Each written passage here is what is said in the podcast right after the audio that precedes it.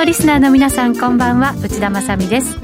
金曜日のこの時間は夜トレをお送りしていきます。今夜も夜トレは FX 投資家を応援していきますよ。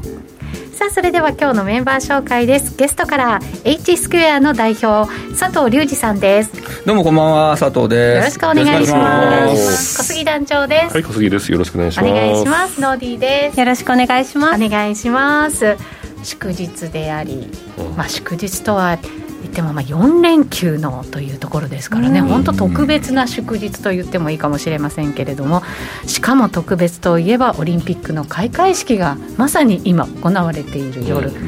ということですが為替も動いてるよと。当然ですよ。開会式なんか見てるもんじゃないよ本当にね。さっきずっと見てた そうなんですよね。やっぱり4年に一度の祭典ということでしかも今回は本当に紆余曲折あっての今日迎えた、ね、ということになりますのでね、うん、皆さんもいろんな思いがあって見てらっしゃる方も多いんじゃないかなと思いますが、えー、ここから1時間ちょっとの間はですね夜トレも見ていただきながら、はい、ぜひぜひ為替にも注目をいただきたいなと思います、えー、この番組ツイッターやまた番組ブログなどでご意見ご質問も受け付けています。また動画配信も行っています。で YouTube ライブで動画配信しています。それに連動したチャットもありますので皆さんのトレードの話などもお寄せいただければなというふうに思っております。さあそれでは今夜も夜トレ進めていきましょう。この番組は真面目に FXFX プライム by GMO の提供でお送りします。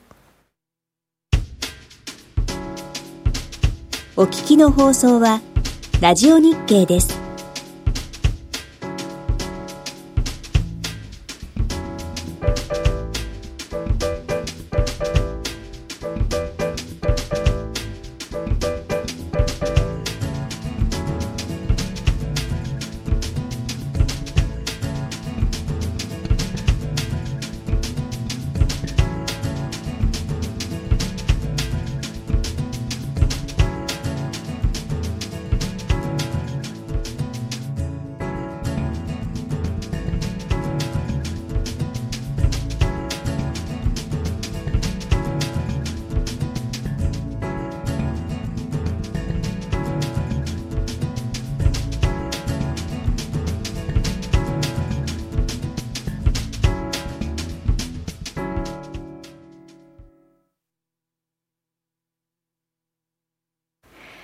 さて、今夜のゲストは、H スクエア代表の佐藤隆二さんです。よろしくお願いいたします。お願いします。今、チャットにですね、横浜の有林堂で黄色い為替手帳が売っててびっくりしたというコメントがありましたけれど。そうですね、はい、佐藤さんといえば為替手帳、ね、為替手帳といえば佐藤さんというような。もうね何年にもわたって作られていて。14年ぐらいかなもう、はい、うん、私もね使ってますよ。ここにも今日も。あありがとうございます、はい、番組の時これ持ってないと落ち着かなくなってきて書けない日もたくさんあるんですけど書いてなくても持ってないと落ち着かないっていうぐらいはい。すごい役に立ってます。みんな持ってないと落ち着かないといいんだけどね。毎日の分の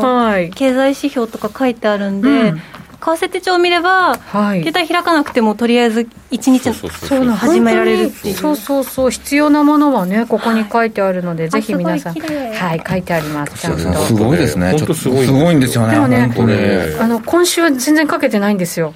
あのワクチン打ってから全然あの熱が出てしまって、はい、もうだから、そういう日はそういう日で受け入れながら、また振り返って書ける日はまた書きながらみたいに、あの気楽に気軽に 使わせていただいております。コメントに負けてる時は真っ白な為替手帳ちょっと気持ちわかります。為替 から距離を置きたくなる瞬間がある。あの私自分はできてないですけど大人な意見を言ってもいいですか？きっと負けてる時ほど書かなきゃいけないんでしょうね。本当はね。どうなんですかね？正論鬱陶しいなと思ってますよ今。ほらだからちゃんと前置きしたでしょ一応ね。私もできてないんですよそうなんですよ。はい。すごいわかりますよね。本当、本当ですよ。そう思うんだけど、できないのがまたね、はい。そう、負けてる時ほど書かないとね、本当はいけないんだよね。しますけどね。はい。ぜひ皆さんもまだまだ、あの、始まっちゃってますけど、今年はね、とっくに。でもそれでもまだ使えますそうですね、まだまだ半年弱残ってますかね。はい。そうですね。えー、これつけてるとなぜか木曜日は成功している時が多いとか気づきも多い。ありますよね、うん、なんかやっぱり曜日によってなんか動きの特徴があったりとかあと月初月末とか、なんかそういうの出ますよね。ありますね。グラフメモしていくとすごい分かりますね、やっぱ自分のなんと生活リズムとトレードの、連動するっていうか、うん、それの時間が割けないってやっぱ合うじゃないですか、一回ってこう締め切りがあって、まあいろんなものがあって、そういう時成績悪かったりとかね、出てくるなんとなく分かるんで、自分の中のトレンドがね、いいと思いますよ。そうですね、確かに、はい、自分らしくうまく使っていただければいいんじゃないかなと思います。さてさて、為替動いてますので、ちょっと入れていきましょうね。現在のドル円ですけれど、110円のえーと、ミドルぐらいでの推移ですかね、52銭、53銭あたりでの推移ということになっています。為替の動き、それほど、まあでも、今日安いのが110円の前半があって、それで、えー、ミドルぐらいが今日の高値ということですかね、ね50銭幅ぐらいですかね。まあ、ドル円にしては、この時間の50銭はまあまあじゃないですか、ニューヨークの入り口でこのぐらいだってことだったら。うん、そうですね。まあ、大体今年、えーと、60何銭ぐらい少ないですよ、一時の平均2泊取れるんで、うんうん、それ考えたら、うん、まあまあ、ここから上行くか下行くかちょっと分かんないですけど、まあ、下行っちゃうため動かないかもしれないけど、うん、上行くようだったらね、面白いかもしれないですね、日本がお休みだから、こうなんとなくドル円とか下がっちゃったら嫌だな、このままって思ってたら、しっかり上がってきましたよね、しっかりというか、そうそうそうそう、ちょっとだれるかなと思ったんだけど、しっかり反発してましたよね。本当そうです私の愛する一目均衡表に。あそうなんですね。なんか画面出てるんですね、はい。これは、えっと、ドル円ですかねこれはね僕のスペシャルチャートです。今これはそうですね。あそうなんですね。小杉さんはそこで操作してたんですか？僕があの見てるいつも。小杉さんのスペシャルチャートはどうなってるんですか？これは。今。これボリンジャー？ボリンジャーがいっぱい出てる。ボリンジャーと EMA をくっつけたやつですね。モメンタム。も出てる。乖離率も出て。へえ後で聞けるのでしょうねでしょうね。でしょうね。楽しみにしてます、はい、聞いてみましょう。ノーディーのトレードもちょっと後で聞いちゃおうかなとは思ってますけど。はい。まずは佐藤さんの分析からいきましょう、はい、このところイベントも結構ありましたので直近では ECB ですかね。そうですね、まあ、昨日のことが一番注目されたのかな、はい、やっぱり、うん、でまあ新戦略ということでまあインフレ目標今までは2%若干2%に変更ってなったんですけど。はい。まああとガイダンスですよね。まあ要はあれですよ、アメリカと一緒で、あの2%超えてもしばらくほっとくよと、2%すぐにこう、引き締めとかしないよってことなんですけどね。で、新戦略なんていう話があったんで、この、PPP、要するにあの、緊急のあの債券の開示とか、この辺の額とかをいじってくんのかなと思ってたんですけど、うん、何のことはない。これだけかって方、ちょっとね、うん、うん。おそらく、まあ、この声明文とか、ちょっと下の方に書いたの見ても分かると思うんだけど、えー、っと、この意見を言ってるのは、えー、フランスだったり、スペインだったりであって、今回反対したベルギーとかドイツ、で、あともう一個反対してるみたいなんで、まあ、すごいこう、ECB の中での対立はすごかったんだなって伺う内容ですね。ここまでしか出せなかったってことだと思うんですよ。別に夏休みでみんな休んでたってわけじゃないですね。まあ8月やんないからね、ECB は。確かにね、うん、そうですね。えー、ということは、意見が割れた？割れてますね。割れたっていうこと？今日のあいあの PM もドイツ良かったですよね。確か。あそうですね、うん、ドイツの経済統計いいですよね、いいんですよ、ね、でだから全体的にドイツ、悪いながらもこう良くなってきてて、えー、こうこれから将来的にも良くなってくんだろうなって見える中で、うん、こんだけバンバン金融緩和を続けられると、ドイツとしては、あのインフレアレルギーが国なんでね、あそこは。あそうですね、うん、あのちょっと感化しがたい状態なんじゃないですか？そうすると、じゃあ、ドイツ対他の国というドイツ、ベルギー、あとオランダとかも入ってくるかな、もしかしたら。うん、その辺はやっぱりちょっとインフレは嫌だなというふうに思っている国、そうですね。でもその、まあ、大多数がその逆っていうような感じになるんですか、ね、まあ、南北南北の問題ですよ、要は。あの南欧対北ヨーロッパというのかな、はい、うん、まあ、そういう問題でしょうね。まあ、これ、常々そうなんですけど、この本当にいろんな国が集まってる難しさというか、ね。うん、というのがまたなんか今後、また見なきゃいけないのかなっていう感じがね、うん、しますけどね。ヨーロッパはなかなかそういう意味ではこう思い切った舵を切りにくいですよね。全会一致でやらなきゃいけない時があるんで、うん、まあなかなか ECB っていうのは後手後手に回りやすい、はい、あの中央銀行だと覚えておくといいと思いますね。うん、そうすると、じゃあユーロは強いわけはなくっていう感じなんですかね。そうですね。まあ昨日のね、動き見ても分かると思うんですけど、えー、っと、1.1330ぐらいでポーンっていくんですよ。あの冷やしで見ると、上髭がかなり長い感じの。で、ね、そこから叩かれてきちゃった。あれ確かあの記者会見で、まあ、ユーロの経済良くなってるよみたいなことを言ったときにラガード、そのラガードさんがね、それに反応して上がったんですけど、すぐ叩かれてるんで、うん、チャートは悪いですよ、ユーロ。下で一応なんかこう揉み合ってるような形ではありますけどね、ね。ただこの上髭がなんとなくね、うん、これからどう作用するか。まあ、今夜はね、ちょっとユーロとか、まあ、週足が今日で決まるんでね、ちょっと注目していろいろ見てるんですけども、はい、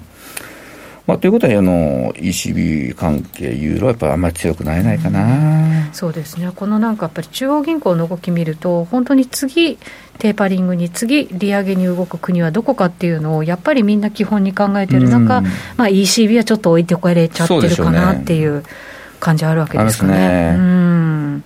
はい、でまあ一一方来週になると今度 FMC があるんで。そうなんですよね。もう、うん、もうなのよそれが。そうですね、今月はなんか日銀が早かったんで、ちょっといつもとなんかね、ペースが変わってはいますけど、はい、ECB が終わって、でまあ、もうこれ27、28ですね、すね。うん、FMC があります、はい、でまあ、消費者物価を見てみると、やっぱ高いんですよ、はい、で、まあ、13年ぶりの高水準ってことなんですけど、うん去年の4、5ってあのパンデミックになって、ほぼほぼ外に出なかったんですごい悪かったんですよね、物価下がってて、で6月は上がったんですよ、6月から上がり始めるんですよ、アメリカの物価っていうの。で、今後直近の数字6月だったんで、そのどう出るかなと思って見てたんですけど、やっぱりそれでも上がってきてるんで、この感じだとおそらく6、うん、7、8、9ぐらいまで高いのかな。6、7、8まだまだ、もうちょっと続くと思いますね、このインフレは。うんうんうん、で、おそらく年、どうだろうな、年末ぐらいかな、なってきて、ちょっとよく、あの、このチャート見ていただくと、にあの2011年、今年はとか急激に上がってるの分かると思いますよね。だからそこに入ってくると、間違いなくその対前年比ということが下がってくるんで、あそうですね、うん、数字のね、あの対象、比較対象という意味で下がってくるんで、はい、おそらく FRB のメンバーが言ってるのはここなんでしょうね。だから一過的なもんだよと。うん、まあそうですね、ただ、前年比ではそのハードルが高いから下がってくるとはいえ、うん、前月比で上がってたら、それでもインフレが進んでるってことになりますね、なりますね、だから、それがどうなのかってことですよね。FRB のメンバーっていうのは、基本的に前年比見るんで、多分そこを判断基準にするのと、あと、前月比で問題になってるのは、オイルの値段、はい、オイルの値段が下がってくれば、前月比も多分落ちてくる。と思いますね。原油の動き、どうなんでしょうね。ちょっとね、今、あのーはい、協調減減産減産を増やす、増やす変だな、減産を減産するというかですね、減産量を減らす、合意したんで、あのー、ちょっと安くなってますよね。安くはね、なりましたよね。ただどうでしょうね、あの、シェールオイルが出てくるような状況でもないし、今、コスト的に考えたら、シェアのコストってやっぱ50度以上だったら、ほあの出しても全然平気なんですけども、うん、それでも増えてあんまり増えてこないっていうのは、環境問題とか、こう特にあの民主党政権になったんで、うん、脱炭素になってくると、はい、やっぱり電化の長いですよね。うん、うん、あの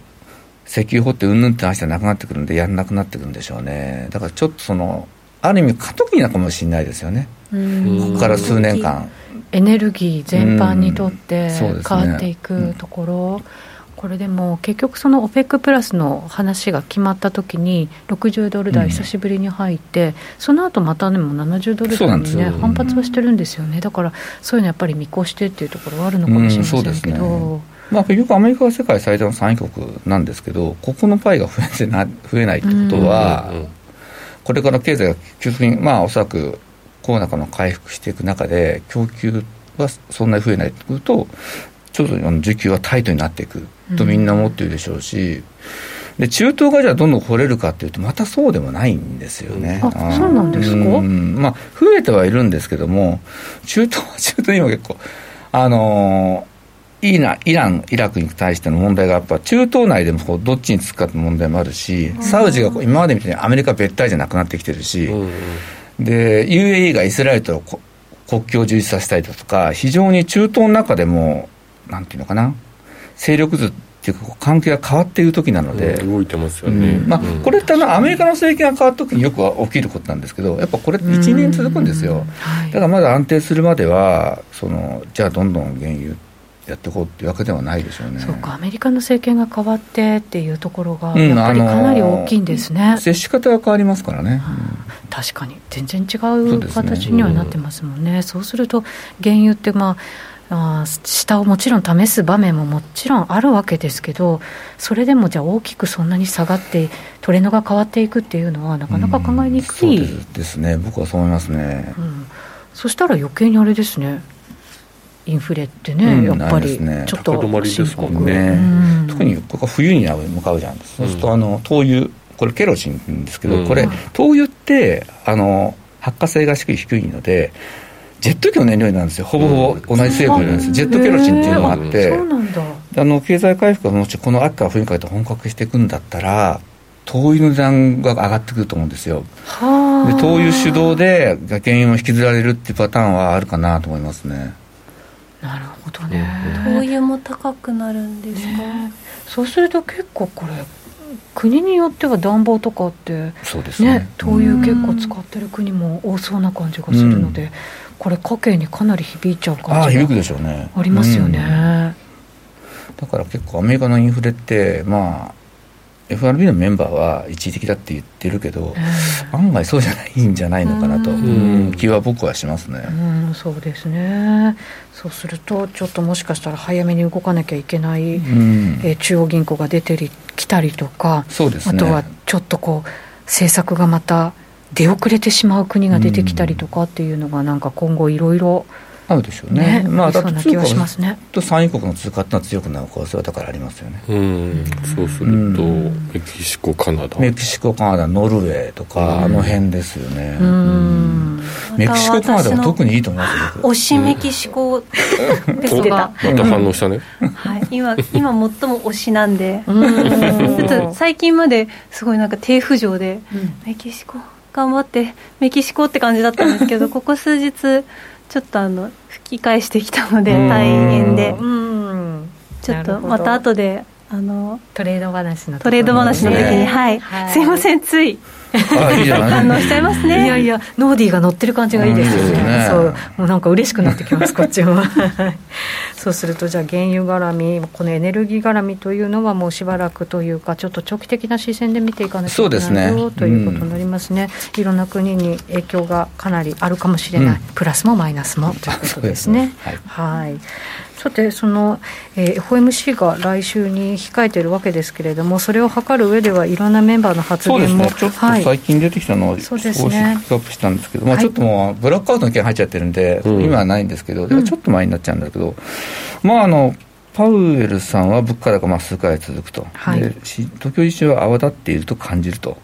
泡立ってるってどういうことですか、まあ、バブバブってる？株式市場のことを言ってるのかなとは思うんですよね。あとは商品市況も、まあ、ちょっと前までは。そうですね、はい、で債券市場がずいぶん下が下がったっていうか、あの金利下がった。そうですね。ね。債券バブってんじゃないですか？債券は債券ほとんどバブってましたから。だそうですよね、で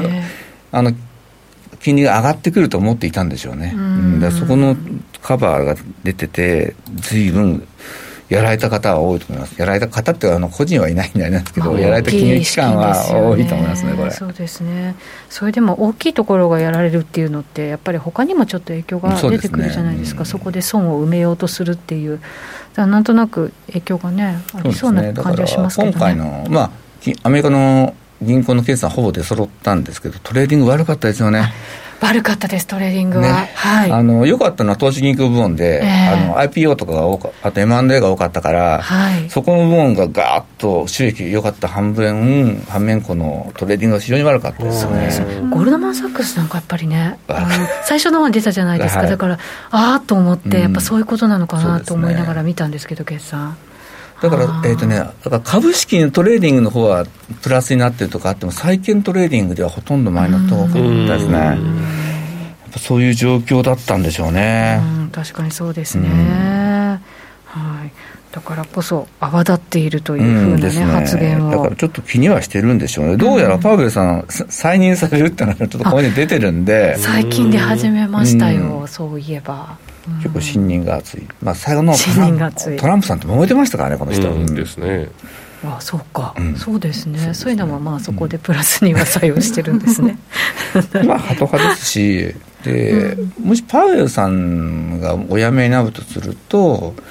ブレイナードさんっていう方になるんですけど、はい、この方だと、ちょっと銀行系の方は厳しくなるかな、銀行規制は厳しくやるかですし、ハト派なんですけど、だからそういう意味でパウエルさんの方がバランスが取れてるかもしれないですね。なるほど。かじってるも難しいし、とりあえずパウエルさんに、とりあえず押し付けとけばいいんじゃないみたいな。意外とある。しかもまあここまで続いてきて、うん、で継続していくってすごい大事なことなのかもしれないですよね、ね。やっぱりね、なんかね。なるほど、じゃあ多分パウエルさん再選っていう形でこれからマーケットは動いていく可能性はねうんね、はい、ありますよね。それとウィリアムさんのこれニューヨーク連銀の総裁なんでこれはいつでも投票権を持っている方ですね、はい、ニューヨーク連銀のでやっぱり気にしてるのは住宅価格ですよね。うん。で株価について言えばこうなんていうのかな確かに アップダウンは大きくなってきましたよね。ちょっとそういうの怖さはあるけど、うん、住宅価格のの方の懸念の方がちょっと強いかなと思いますね、うん、結局今回のコーナーの特徴っていうのはあのリーマンショックと違ってお金持ちって良くなった人はさらにポンと良くなっちゃっててこの差が開いちゃってて、うん、この上の方の人たちはすごい今超低金利を使ってど、あの別荘の購入も増えてるんですよ、今結構、アメリカ。は。お金が手元にできたそうなんですよね、確かね、中古住宅の15、6%は別荘だったのかな、これだだから、投資案件みたいなのもあって、だそういう意味じゃちょっと加熱してますよね。そうかしかももともとアメリカとかだと住宅も住むだけというよりかは投資用の物件っていう側面もありますね、うん、しかもこう値段が下がらないから、ね、自分で住もうと思って買ったとしても値段が上がっていくから結果投資みたいな形になってることも多そうです、だから意識の中でやっぱりなんか投資っていう意識強そうな感じがしますよね、うん、そういうマーケットだと、まあ、そもそも中古市場がアメリカって大きいじゃないですか、うん、っていうのはどういうことかっていうと、はい自分の買った家をいろいろこう手入れしてあげて、その価値を上げてまた転売するっていうことなんで、家を買うこと自体が一つの投資なんですよね。買ってもうおしまいじゃなくて、それをさらに手入れして、市場価値を上げていくっていう。そうか。だから中古マーケットが大きくさらに育っていくっていうのはある、うん、で、ねうん、育ってるから余計にそういうふうになっていくっていうのもありますよね。まあ、そういうことを考えるとね、やっぱアメリカは、この低金利なんで、もう歴史的低金利じゃないですか、うん。まあ、それはお金を持ってる方、またちょっと頑張れば家買える方っていうのはやりますよね、このタイミングね。でもそれってなんかこう値段が上がっていってなかなか買えない人はいるものの、はい、やっぱりこう値段が上がっていくのっていうのは、多くの人にはプラスになるんじゃないんですか、ね、あもちろんそうですよ、そうですよね、多くの人にプラスになります、結局、じゃあ今度、家を担保でアメリカってお金が結構借りれるんで、はい、モーゲージがあるんで、そうですよね。あのそうすると消費も増えるんですよ、ね、だからそれは好循環なんですよ。それは皆さんがやっぱり懸念に思ってるっていうのは、そのバブルが崩壊した時を懸念してるってことなんですか？買えない人と買える人の差が非常に大きくなってるってことなんですよね。今はもうその差広がっていくそうですね。あの、結局超緩和政策っていうのはお金持ってる人はよりお金持ちになって、まあ、持ってない低速説は、まあ、それなりにはよくなるんだけど、恩恵を受けるのは一番最後なんですよ、どうしても。なるほどね。結局、お金が余りました、じゃあ何しますと、こう投資とか株とかに入ってくると、うん、どうしてもその株を持っている方って、アメリカってみんなが株やってるように見えるけど、実はそうじゃないんで、うん、あの確かなんだっけな、上位43%、全体の10%ぐらいしか持ってるのかな、なんかそんなような感じなんですよ、はい、アメリカの場合って、だから本当にお金持ちの人が株をいっぱい持ってて、でそれをちょっと構図が変わってきたのは、今やるロビン・フッターっていうんですか、あれの登場で少し構図が変わってきたなっていうところですかね。なるほど結局だから値段がこの住宅のところが上がっていくとするとその格差のところが一段と激しくなって、ね、政治的にも結構問題にはなってくるっていうところもあるんですかね、うんまあ、民主党政権ですからね、そうですよね。あの非常にあの民主党左派の方っていうのと右派の方全然思想が違って、特に左派の方にとってはあのなんていうのかな誰でも家が持てなかったりとかこういうのは非常に問題になってくるはずなんで、うんうん、あの民主党政権であるうちはそこはすぐにケアしないといけないところでしょうね。うん。だからこう適度なものの値段の上がり方だったらいいけれどもそこがやっぱり過度になりすぎると、うんね、いろんなことに問題が出てくるっていうことなんですね、うん、それをだから今も懸念しなきゃいけない水準に入ってきてるよ、ね、ということなわけですね。はい。そして気になるのが下のところ赤字になってます。これねブラードさんこれ来年投票権がある方なんですけど、はい、いやもうこの人はもうやめた方がいいんじゃないのとう。ん。ただこの人こういうふうな一部は一時的なものとは言ってるんだけど緊急措置は終わらせる時になってると、うん、でこの人もともとそんな高派な人じゃないんで、うん、こう。数字を見ながら変わってきたなっていうイメージはなるほど。ある意味ハト派寄りの方がちょっと強気発言になってきてるっていうところの警戒感なわけですね,、ここには書いてないですけどデイリーさんっていうサンフランシスコの総裁もいるんです。彼女もちょっと変わってきましたよね、うん、あのもう年末ぐらいにはそのテーパリングの議論を始めようっていう方がいいと、それまで全くそういうこと言ってなかった方なんで、まあ、年末に議論を始めるっていう、まあ、そういうなんていうのかな、コメントするってことは、もうすでにもっと早く始めなきゃいけないなっていうふうには思ってるはずなんですよね。だからそうすると、このテーパリングの時期っていうのは、まあ、年末とか、あと、そうね、来年の頭ぐらいっていうのは十分合うでしょうね。うそうすると、ずばり来週の FOMC は、どんな内容になってくると FOMC に関して、とりあえず、はい、あの、その一時的で、今のインフレが一時的っていうのは再確認するんですけども、注意はい、注意すべき統計はいくつか見られるという話になってきて、うん、ちょっとこうテーパリングの前振りじゃないか言うと思うんですよ、はい、で、ジャクソンホールを迎える形、うん、あなるほど。やっぱりそのメインはジャクソンホールになるわけですね。そうですね、あそこでやるのが一応、うん、皆さんが何か出るんじゃないかと思ってるところなので、なるほど。逆に言えば、そのジャクソンホールの過程で、ドルが強くなったり金利が上昇してあるかもしれないじゃないですか、で事実で売られると、はい。うん、パターンが多分中央銀行にしてはありがたいんですよ、なるほど。そうするといろんなまあ注意すべきこともありますよ。まあ、それでも今までと同じ姿勢を崩さず、うん、それでも注意喚起をしつつで、ジャクソンホールまでの間にいろんなものを織り込んでくれと、そうですね。で織り込んだら、みんなマーケットは落ち着くぞという。うん実際、2014年かな、その定番がやってる時っていうのは、金利も下がってたし、株価も上がってたし、うん、そんな混乱してなかったんですやっぱその、その始まるまでが一番混乱だったんで、はい、あの特にあのテーパー担当にとってはあの、うんうんえーと、あの時バーナンキさんか。バーナンキさんが記者会見でポロッと言った時とかはもう大変だったんで、はい、そうですね。それをな今回はそういうことしたくないってことで、まあ、前もっていろいろこう振っていくと思いますけどね。ズバリじゃあ佐藤さんドルを買っとけということになりますかね、まあ、それはこの後の 見ながらってことでいきましょう。ジャクソンホールに向けて、ね、どんなトレードをするか。はいこの後伺っていきましょう。では一旦お知らせ挟ませていただきます約定力と低スプレッドで選ぶなら最大50万5千円口座開設キャンペーン実施中の FX プライム by GMO 人気のハイスピード注文は待ち時間なしの連続発注を実現サクサクお取引いただけますポジション全決済、土点注文にも対応だから、スキャルピング取引やスキマトレードと相性抜群です。トレードも情報も、やっぱりプライムで決まり。株式会社 FX プライムバイ GMO は関東財務局長金賞第259号の金融商品取引業者です。当社で取り扱う商品は価格の変動などにより投資額以上の損失が発生することがあります。取引開始にあたっては契約締結前交渉書面を熟読ご理解いただいた上でご自身の判断でお願いいたします。詳しくは契約締結前交付書面などをお読みください。お聞きの放送はラジオ日経です。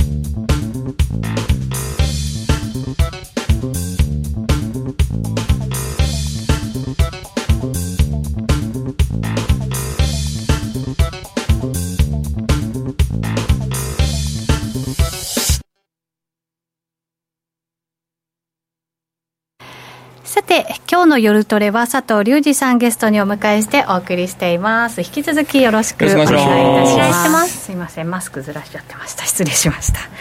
さて後半ではじゃあトレードのお話伺っていくことにしましょうか、えー、前半のお話ではその来週の FRB、うん、FOMC で、えーと、FRB がもしかしたらまあそのジャクソンホールに向けて、うん、はい、いろんなこう、織り込みにかけるんじゃないかというようなねお話がありましたけれどもそうするとじゃあドルを買っておけばいいのかという単純な話でいいのかということになりますけど、うん、佐藤さんどうでしょうか？まあちょっといろいろ見ていきましょうよ。はい、うん、お願いします。なんかどうどうって。鼻息荒いぞって。まあね儲かってる人はちゃうなやっぱな鼻息が荒いですねもう前のめりですもんね。これいつもあのノーディーの役割だった気がする最近ちょっとねあのね。メキシコとかの方に目がいっちゃってるせいでちょっとね内田さんになお任せということでね今日は、はい、役割になりましたが、はい。えっとね、ちょっと今日ドルインデックスを見てもらおうかなと思って持ってきてるんですけど、はい、ドルインデックスってあの全体のこれあの ICE、えー、インターコンチのインターコンチエクスチェンジやってるんですけど、はい、これは構成がもう57%がユーロなんで比較的ユーロと似た動きになります、はい、で13%が円かな、うん、であとポンドとか、えー、スイスもあったな。スイスとかででできてるだからまあ合成してやったんですけどこれを見るとですねこうずっとあの去年の3月のパンデミックになったからドルがずっと下がってきたのをちょっとご覧いただけるかな？分かると思うんですけど、うん。はい、これが大体、えー、と90ポイント付近でこうダブルボトムをつけるような形になっていて、うん。非常に今、上昇トレンドに入るかどうかの瀬戸際にあるんですよね。そうですね、ネックラインのところにちょうどあって、うん、ここ抜けたら、なんかトレンドかわいそうそうですね、ここを抜けてくると、そのドル買いの意欲っていうのはすごい強いのかなと僕も思ってて、はい、で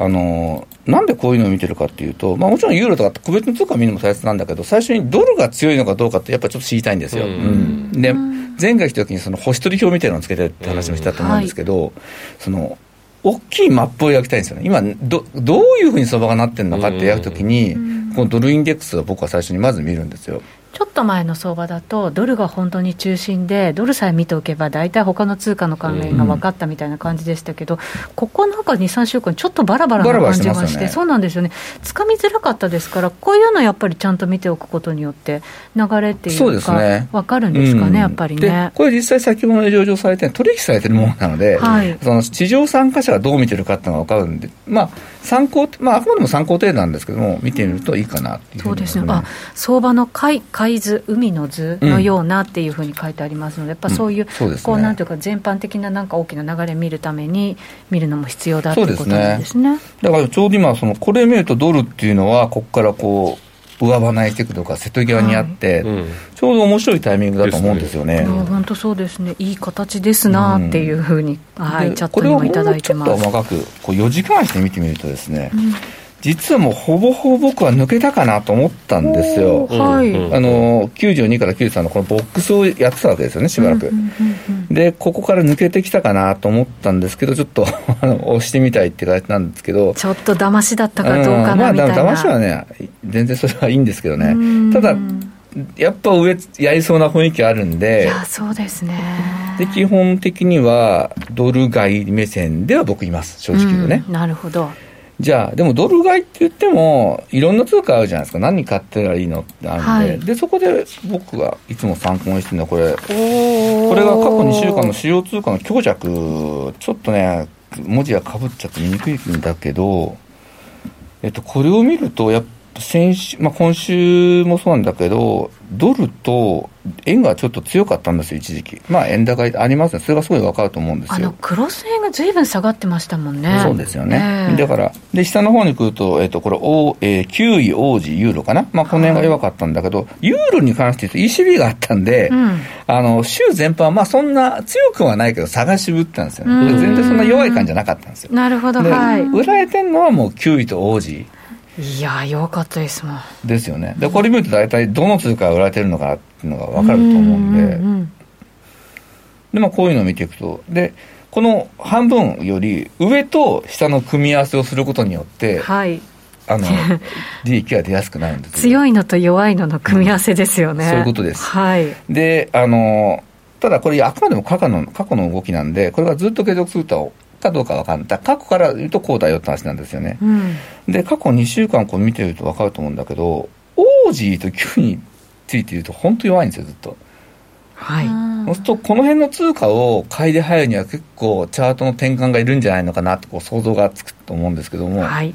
でちょっとじゃあ、実際強いところと弱いところ組み合わせたらどうなるのっていうのを見てみようと思うんですけど、はい、で今回最初に、まずドル円をね、聞いた人いるって言うと思うんで、最初ドル円だけ見ると、今ドル円、ドル円って、うん、あの今、えっ、ー、と、50ぐらいかな、110、はい、で、111円台っていうのは、こう週足で見てもね、6回切り返されてて、6回か。結構大きい節なんですよ。だからここでもたつくっていうのはある程度、しょうがないと。はい、でもこのトレンドライン上抜いてきてて、さっきのあのドルインデックスのチャート思い出していただくと分かるんだけど、あれもし上抜いてくるんだったら、これも突破する可能性があると。なるほどね。そうか。ドルインデックスとイコールに考えてみていけばいいですかね。イコールだとあれなんですけど、ドルインデックス、だって全体的にドル買われてるよね、みたいな感じで見ていただいて、はい、といいかなと思いますね。はい、ドルインデックスの中ではね、13%ぐらいしかないんで、構成度として。うん、そっか。まあ、そんなふうに見ていただけるといいなと思うんですよね。はい、だから、ちょっとね、この、ドル円は上に行く可能性があるかなと思います、ね、でも逆に言ったら、111円台、これ6回も引き換えされてるんで、もうちょっと細かく見るならば、当然売り場もあるわけですよ。いやそうでしょうね。当然もあるんですよ。で、ちょっとそれを確認してみようかなと思って。はいはい。で、例えば僕が、こう、デイトレをするんだったらどういうふうにするか考えた時んですけど、はい、今上っていうのは110の805をちょっと重たいんですよね。はい、高額機で、さっき言った111円っていうのは、あの、今までずっと節になってましたよね。うん、で、ドル円の1日の値幅っていうのはそもそも60銭ぐらいしかないんだから、日ばかりするとしたときに、もしリスクを30銭取ってしまったら、リターンを60銭、これはほぼ無理なんですよ。そうですね。うん、ってことは、ドル円の場合は、日ばかりするなら、リスクは20銭ぐらいまで。そうすると、この111円超えたらやばいんだったらば、例えば100、そうだな、10円の70ぐらい、うん、70ぐらいで、うん、もし指し値しといて入るならショートを作ると。うん、でもう90、80超えたらちょっと上行くかもしれないので、まあ、90に置くと。うんで、70のショートっていうことは、30でリターン、あの、利益確せば40銭ですよね。うんうん、これ下見ると、111円の30っていうのは結構問題水準なんだけど、あの、あ、110円の30ね。110円の30。はい、今週まだ、まあ、今週で言ったらあれなんだけど、あの、110円って割ってないんで、大きく。あの、これはもしかして日日ばかりでやるなら、今夜とかありだったのかなと僕は思って、ここに来たんですけど。まあ、7、6丸でもいけたかな。6丸でもいいのかな。6丸でもいいけど。なるほど。結局その、各通貨の1日、まあ、日ばかりやるんだったら、1週間の値幅どんなもんか。で、の計算しといて、その中でどんだけのリスクリターンを取れるかっていう考えながら日ばかり、僕やるときはそういうふうにやってて。週ごとに、その、大体今日これぐらいのリスク、この通貨ペアで取ろうみたいのを決め直しているんですね。そうですね。で要するに、週の、まあ、週の平均と日の平均の値幅を取っていくんで、ずっと。と取ってて、はい、で週の平均だと,、えーとね、90何銭ぐらいなのかな、1週間。1円、1円あったか。えっと、でも、1円50以上動くっていうのは、今今年はまだ8回しかないのかな。だから週週で。1週間で。だから2円以上動いたって1週しかないんです、だからそれはもう異常値になってくるんで、そうすると,、えーと、例えば 1, 1週間の平均で120だとするならば 30, 30で60だったら比較取る可能性がある、うんそうすると週であのちょっとリスクリターンをこう広げてあげるとか考えながら取引してます。うんうんなるほどね、そういうふうな考え方してたんですね。そうなんです。いや、なんかね、これ、のことを聞きたいってちょっとあの、団長に言われたんで、はい、ちょっとたまには話そうかなと思って、うん、そうですね。佐藤さんがなんか今まではそのなんか経済の解説者みたいないろいろだったんですけど、トレーダーっていう感じの佐藤さんの強みはやっぱトレーダーとしての、ね、どういうふうにトレードを組み立てていくかっていうのが一番の強みなんじゃないかなとちょっと今回はそんな話を、うん、これから今日このこの番組もねこの後もこんなちょっと続けていこうかなと思ってるんだけど、素晴らしいですね。で結局 勝ち続けることは難しいじゃないですか。だからどんリリスクリターンをどこに設定していって優位な条件で入れるかってことだと僕は思ってるんですよ、はい、でそのために優位な条件の一つの中に大きいトレンドに逆らわないのがあって、だからドルインデックスを見るのね、でこれは大きいトレンドであって、でさっきその、じゃあ、ショートの間っていうのは、この本当、短期ね、日ば買いだったら、そういうトレードもできるっていう、両方一応考えるんですよ、売りと買い、僕がもし買うならどうする、売るならどうするっていう、そうすると、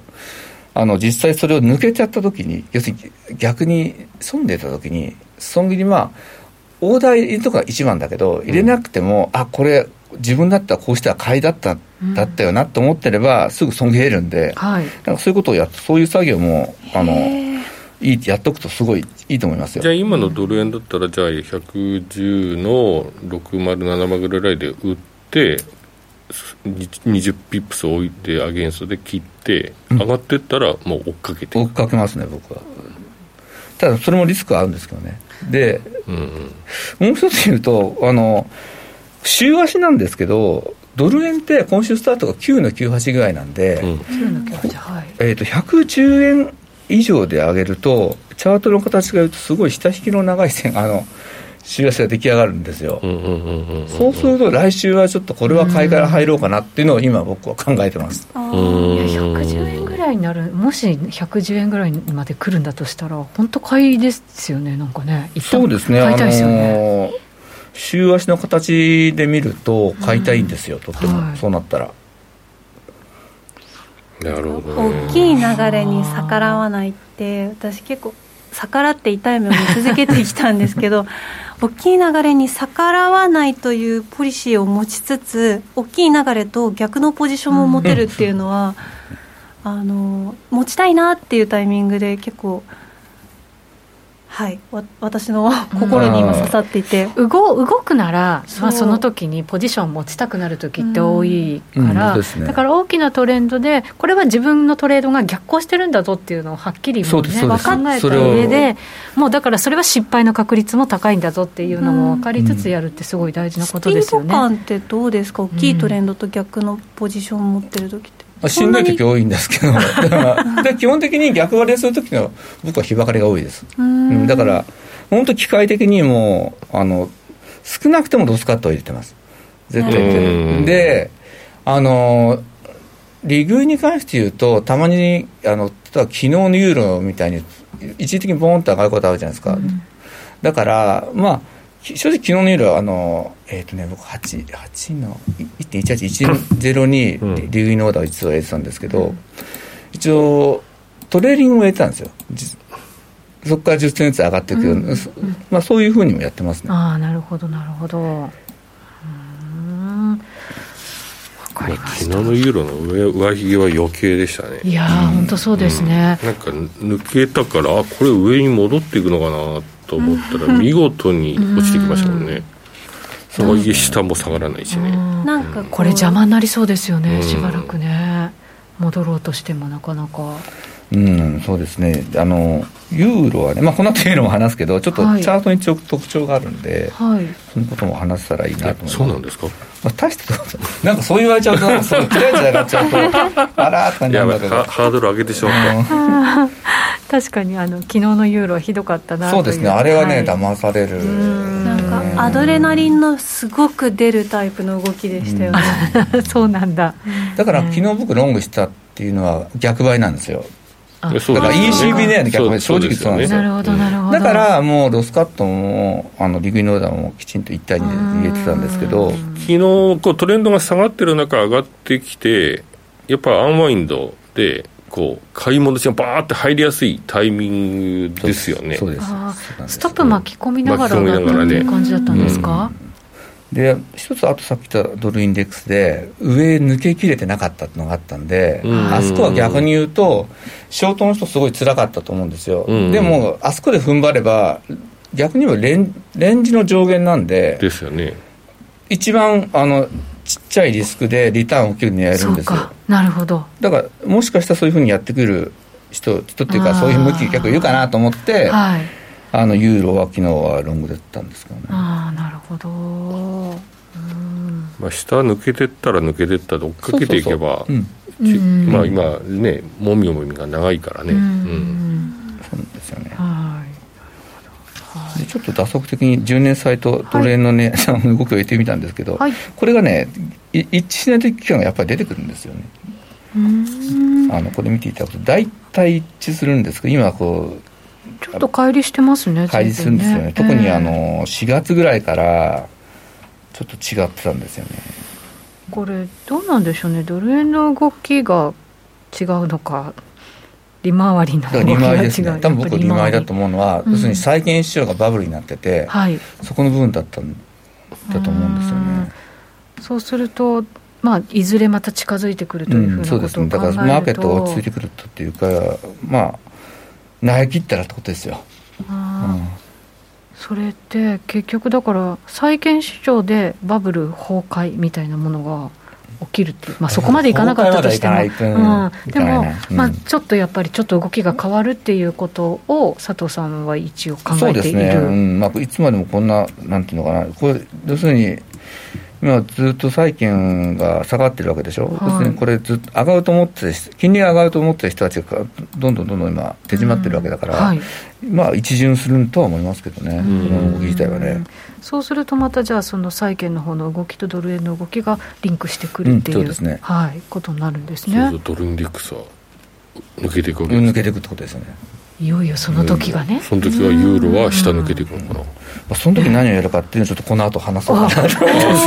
みんな今日はいユーロじゃない可能性もある前へすいません。ちょっと今度大地蔵しましょう。えー、なんか 今の流れからいくとユーロと 待ちね待ちねみんな出たよりどこ？はいじゃあ OJ ドルいきましょう。これねさっきのあの、はい、主要通貨のこのなんていう2週間の強弱って話あると思うんですけど、これ OJ 弱かったですよね、ドルがまあまあ強かったんでじゃあその今じゃあどうなってんの？っていうと、うん、OJ ドルはこれ綺麗な三尊天井作っちゃったんですよ。それで0.76がここがまあ一つネックラインでこれ割れてからもうこの今赤く、赤い丸あるんですけど、ここっていうのが上がってくるとき、ほとんど時間をかけずに上がってるんで、はい、出来高ないとこ、あんまりもう真空したみたいな感じなんですよね。だからこう、ずるっといってて、で今0.7360分かな、ここがあの指示になってるんですけど、うん、ここ割れてくると、あれかな？で、実際、この次のチャート、もうちょっと細かく見ると、4時間のチャート見ると分かるんですけど、これね、オージードーンの場合、綺麗に100ポイントずつこう、下がってくって戻れない。本当だ、うん、面白い。本当だ、で当然こういうの見たらさあのまずオージードーのショートっていうのは大きいトレンドにも載ってるしチャートポイントも綺麗に出てるんで、うん、こういうのは乗っていくべきなんですよ。でさっきあのじゃあユーロはって話あったんですけどユーロよりこっちの方が僕は取りやすいと思ってるんです正直言うと弱いものと強いものの組み合わせ組み合わせでしかもチャートが崩れてるから。なるほど、うん、はい。でだからまあ個人的にはまあこっちの方がもういいのかなと思ってて。自動のやりやすい、うん、0.70ぐらいまで下がるかなと考えています週足チャート見るとそういうふうには見えますよね、うん、そうですね。だからこれ日ばかりでも長期でやる人でもちょっとやりやすいかなとは思うんですよね。じゃあこれが一押しですねまあ、一押しっていうですかね、あのやりやすいっていうやすいって意味で今の僕の中では、これはもう、ロングは考えにくいなっていう、ロングのシナリオを描きにくい。じゃあ、具体的には0点、もう今すぐ売ってしまえみたいな感じですか、ね、今すぐ売ってしまう、前の売れてない人は。売れてない人は、まあ、まあ、ちょっとまあ、そうですね、いいかもしれないですね。まあ、ずっとね、4週連続のこれ、陰性になっちゃうのかな、だから、戻るかもしれないんですけど、うんまあそうですね。慌てなくてもいいかな。ただ一発目はその0.73の後半とかは一発目入れてみてもいいかもしれないですね、で戻しても75とか76を抜けてこなければ僕は基本的に問題ないと思ってて、うん、75を超えたらちょっと注意進行なんだけどなるほど。この76というのが一番重要な感じなんですね。重要ですね。チャートポイントなんで。なるほど、えー、だからまあこの辺を。今 OG ドルであの米ドルとの組み合わせですけど、うん、OG 円どうですか？っていうクロス円の方はまたちょっと変わってきます？同じような感じですか OG 円も同じような感じ、なるほどちょっとね今日あんまり持ってきてもできないなと思ったら、クロス円持たなかったん。ですけど、まあ、でも、ドルが強くなっていく方向で、佐藤さんはトレンド考えてますからね。まあでも円も強くなるかもしれないからね、それは なんともないんですけどね。そうなんですか？いや、あの、ですもんね。あの、あれなんですよ、ドル、あの、ドルと円がこう同じような動きすることがあるんで、うんうん、クロス円狙えることはできるんですよ。そのタイミングさえ合えば。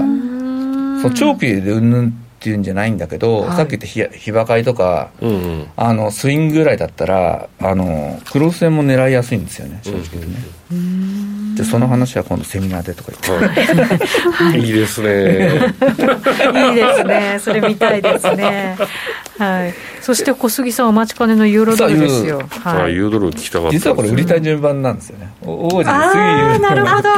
さすが佐藤さんなるほど。そういうことですか。でユーロドルはこれあの週足見ると結構戻ってきてるんだけど、まあ、高値は切り下げてるんですよ要は、うんうん、要するに戻りきれなくてこうだんだん重くなってきててでダブルトップにはつけそうな雰囲気あるよというとこですよね、うん、でこれちょっと週足とのあれなんでもうちょっとこの4軸冷やしでちょっと今回は細かく見ます、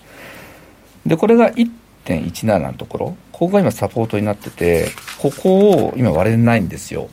うん、でダブルトップここを割ってくるとまず一つ走るっていうのがあってでここの丸のところもここもねあの商いが薄いところなんで駆け上がったところなんですね。1.7 1.17、1.16この辺りがもし早く動いちゃうんだったら、まあ売り場ですよね。なるほど、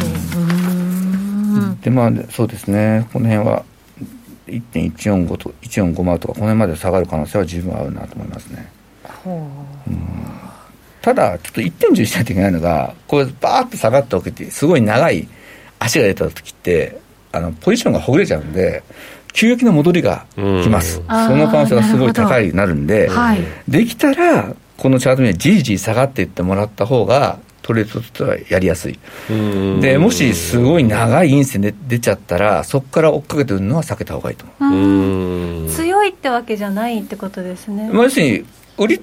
売りと買いじゃないですか為替って、はい、だ買い方がもう投げることによって下げてるんでなるほどね。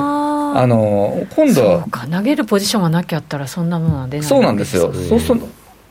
売ってる人がいて買う人がいるじゃないですか。で買ってる人がもうなくなっちゃったと投げ切っちゃった、うん、そう売ってる人は今度買う人が出てこないと手締まえないわけなんで結局それをそうするとだんだんこう買い値も上がってきちゃうんですよね、うんうん、そこで急反発が起きるんでその値段じゃ売らないよって話になってくるんで売らないよかになってくるんで。結構急いで走った時の戻し方。うん。そうそうそう。だから長い線出た時は確かにチャートは崩れちゃうんだけど、うん、突っ込んでは売らない方がいいかななるほど。突っ込む売りせずとりあえず戻ってくるのを確認して、うん、そこを冷静に叩いていく。そうですね。その戻ってくるときと1.16を抜けるとか1.17抜けるかこの辺をちょっと確認した方がいいと思うんですよね、うん、でこうなんていうのかな。例えばユーロドルだったらこの何月だかな。えっ、ー、と去年え7月ぐらいかこれ。はい7月です、ね、ボックスになってますよね。結局相場って絶えず下げ続けるわけでは上がりづらくなくて、はい必ずどっかでボックスを作っていくんで、うん、まずそれを見てほしいんですよ、うん、ボックスができる過程を、はい、で冷やしだとちょっと時間がかかってしまうので、まあ、例えば4時間足とか8時間足ぐらいでどこにボックスが急落した後に形成されてくるかっていうのを、うんうん、それを確認してから大体僕は入ります。次のエントリーに。それがその節目になるか？そうですそうです。そういうことです。だから要するにそれがないとそのあのロスカットをどこに置いていいか分かんないんですよ要は。うんうんうんなるほどね。そこだから自分をロスカットここに置ける大体ここを抜けたら走るなとか、うん、そういうのが確定したから次のトレード入る。大きい線の出たとは、え今次のチャートで見るとボックスって例えば具体的にどういう？このこれだと今僕が最初に考えていたのは、えー、とこの1点この18と19ここがボックス形成かなと最初思って見てたんですよ。3.18と19、う。んここでボックス形成してくるかなと思ったんですよ、ね、そしたら上値切り下げてきて切り下げてきてて、でも3が三角持ちになってて、ちょっとこれはどうなのかなっていう。ということは、普通のボックスじゃないってことは、より一段と弱いっていうことですよね。さっきあの OGA のチャートで100ポイント切れできれいに戻ってきてたと思うんですけど、そういうにやっぱ近くて、戻りきれないんですよ。こうなると、じゃあ、下抜けする可能性の方がやっぱりちょっと高くなってくるなっていう感覚になるんですかね。だから、昨日僕はこの、さっき、この余計な線だったという線があるですか、はい、あれは、あれ出る前では、そのそれがないと回答すると、どうしてもこの1.1760が支持になってて、あのリバウンドあるかな、要するに僕の思った想定したボックスに戻るかなと思ったんで、論合したんですけど、あの線が出た後に、あの情報で売られるんだったら、次はショートを考えないといけないなっていうふうに考え方を変えたところでしたかね。なるほど。なるほど。まあ、昨日重要だったんだすごく。昨日はそうかななんか思いましたね。材料もあるし。上がってでもそれの中でまた下がってくるっていうのは、やっぱりみんな下なんだ。そうそうそうそういうことなんですよね。気持ち悪い感じそうですよね。でも抜けないから、なもう一押し何が必要なんだろうそれを今日佐藤さんに聞かねばと。そうですね。これの場合ってやっぱりでも下に勢いよく抜けていかないのもこれ FOMC 控えてたりすることもあるんですか？それもあるでしょうね。やっぱり、だから来週はだから FOMC があるんでもしか前半はあんま動かないかなとは思ってるんですけど、はい。ただこのチャートを見て FOMC 前に仕掛ける人絶対いる子はいると思うんですよね。いや本当そうですね。そんな待ってないで。仕掛けたくなりますよね、うそういえばね。実際先ほどの話だとこう長い陰線が出た時は突っ込むのはここの時はやめた方がいいって話なんで、はい、売るんだったらもう今の水準しかない、ね、そうですね。売れて売れてもうショート持ってない人はまあ、できたら週明けの方がいいかなと思うんですけどね、オーバー、あの週ウィーク、うん、週末を超えるのはね、個人的にはあんまり今やってなくて。うん。それはやっぱなんかリスクがありますか？ありますね、あの多少、まあ、最近があんまないけど、えー、たまになんか、特に新興国通貨はやめてくださいと僕はよく言うんですけど、そうそうですね、なんかトランプさんの時は、なんか週越すの嫌だなと思ってましたけど、何言い出すか分かんないから、中国との関係とかで、なんかいろいろありましたからね。そうですね。はい。そうか、うん、なるほど、まあ、そんなふうに考えて今やってますね。はい。なんか今日目から鱗な感じがなんか結構はい。しました。すみませんなんかいえ全然謝らないです。すごく勉強になりました。はい。なのであっという間に時間が過ぎてしまいましたがちょこっとやりますか延長戦。そうですね。ちょっとこの後、ね、そうまた何 2, 2つぐらい持ってきたのかな？簡単なのなんでいや僕ねちょっと聞きたいこともねあって、ね、さっきのあのなんだっけ？強弱のやつってどうやって作ってんのかなとか。あれ結構トレーナー見てる人多いんですごいスピードで進めないと聞くこと終わんなそうですね。はい。なのでじゃあとりあえずここで本編は終了、はい、ということになりそうです。まだまだ、えー、週末続きますので皆さん気をつけながらまた楽しんでいただければなと思います。ラジオの前の皆さんとはそろそろお別れです。この番組は真面目に FXFX プライム by GMO の提供でお送りしました。